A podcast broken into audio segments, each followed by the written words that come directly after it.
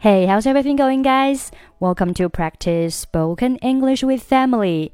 欢迎收听和 Emily 一起练口语，我是 Emily。Today's topic is about cooking. So, cooking can be both a noun and an adjective. Cooking 可以做名词，也可以做形容词。做名词时表示烹饪以及饭菜；做形容词表示用于烹饪的。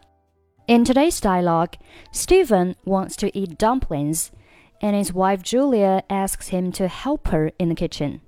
Now let's listen to today's dialogue for the first time. Steven wants to eat dumplings today, and his wife Julia asks him to help her in the kitchen. What do you want to eat today? I feel like having some dumplings. Let's go out to eat. No need. I know how to make dumplings. Let's do it from scratch. Can you give me a hand in the kitchen? I don't think I can finish everything by myself. Of course. What do you want me to do? Just trim vegetables for cooking. I will cut up the meat. I can do that. And I would like to make dumplings later. Yeah, you are my good helper, Steven.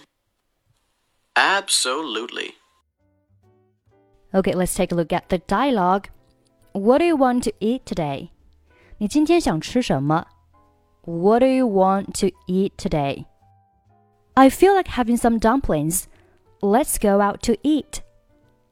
我想吃饺子，咱们出去吃吧。Feel like 可以从字面上理解。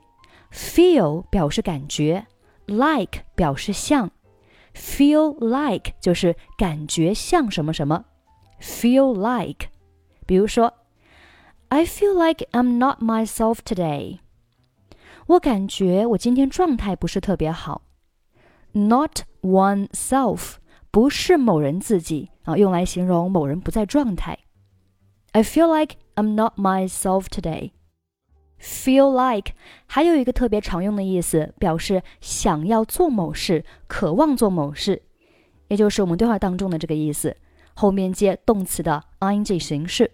比如说，I feel like eating pizza tonight。今天晚上我想吃披萨。其实这句话呢，意思就等于 I want to eat pizza tonight。再比如说 ，I don't really feel like going out. I just want to stay at home. 我不是特别想出去，我就想待在家里面。那前面的 I don't really feel like going out，其实它的意思就等于 I don't really want to go out。好，我们再看对话当中的这句话，他说：“I feel like having some dumplings。”其实这句话我们可以改成 I want to have some dumplings，意思呢都是表示我想吃饺子。Let's go out to eat. Go out 出去，目的是什么呢？To eat 出去吃。No need 不用了，不必了。No need 其实这句话完整应该是 There's no need to go out to eat。 然后呢，我们直接是省略成了 no need，不必了，没有必要，no need。I know how to make dumplings，我知道怎么包饺子。哎，这里包饺子、做饺子叫 make dumplings，make dumplings。Let's do it from scratch，咱们自己做吧。这里有一个短语叫做 from scratch。From scratch 表示从头开始，从零开始，一切呢从最原始的地方开始啊，从最基础的地方开始。From scratch，比如说，We need to start from scratch，我们得从头开始。I decided to learn English from scratch，我决定从头开始学英语。He built his business from scratch。 他是从零开始建立了自己的事业，你也可以翻译成他是白手起家。那 He built his business from scratch。好，我们继续看对话。Can you give me a hand in the kitchen？啊、你能帮我一下吗？Can you give me a hand in the kitchen？在厨房里帮我，哎，就是你能够帮我搭把手吗？这里 give somebody a hand，字面上理解是给某人一只手，哎，其实就是帮助某人，给某人搭把手。Give somebody a hand 就等于 do somebody a favor。Do somebody a favor。我们看下面例句：Will you please give me a hand？你能帮我个忙吗？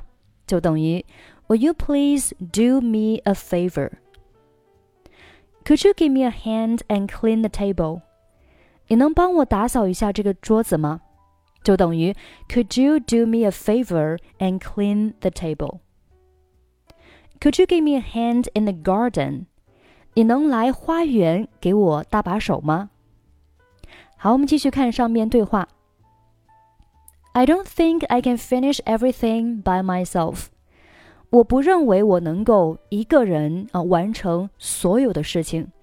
I don't think I can finish everything. Finish 表示完成，by myself 就是我自己，我一个人。By myself. Of course. What do you want me to do? 当然了啊，你想让我做什么呢？What do you want me to do? Just trim vegetables for cooking. 嗯，把这个菜给它折断。 Trim，它是表示修剪、修理，也可以表示什么呢？把什么切掉、割掉。Trim，比如说，I trim my hair every month，就是我每个月都会剪头发。在对话当中，just trim vegetables，其实很好理解啊，就是把这个蔬菜给它掰断啊。Just trim vegetables for cooking。后面，I will cut up the meat，我去剁肉。Cut up 就是切碎，比如说，She cut up the vegetables for salad。她把蔬菜切碎用于沙拉。She has to cut up the vegetables and meat to feed her little son。她为了给儿子喂饭，不得不把蔬菜和肉剁碎。好，我们继续看对话。I can do that。我会这样做。And I would like to make dumplings later。稍后我还要包饺子呢。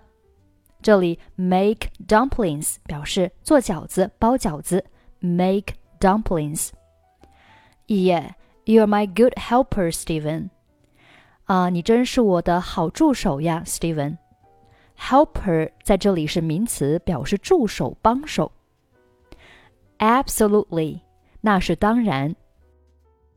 好了，这是我们今天的所有内容。欢迎你关注我们的微信公众号“英语主播 Emily”，获取本期节目的跟读版本以及语音打分。最后，让我们再来听一下今天的 dialogue。Stephen wants to eat dumplings today, and his wife Julia asks him to help her in the kitchen. What do you want to eat today? I feel like having some dumplings. Let's go out to eat. No need. I know how to make dumplings. Let's do it from scratch. Can you give me a hand in the kitchen? I don't think I can finish everything by myself. Of course. What do you want me to do?